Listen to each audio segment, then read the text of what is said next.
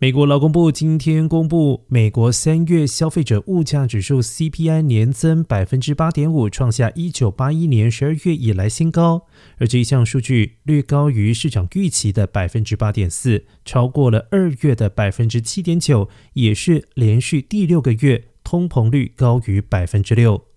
剔除波动较大的能源和食品价格，核心通膨年增率达百分之六点五，与市场预期相符。而这项数据高于二月的百分之六点四，创下一九八二年八月以来新高。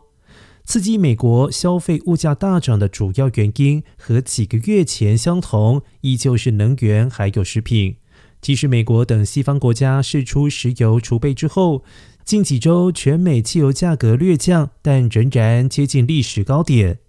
而随着 COVID-19 对经济影响减小，民众需求回升，肉、蛋以及蔬菜等食品价格稳定上涨，食品通货膨胀难以降温。为了压制通膨，美联储官员三月中决议升息一码，让基准利率脱离 COVID-19 大流行后趋近于零的水准。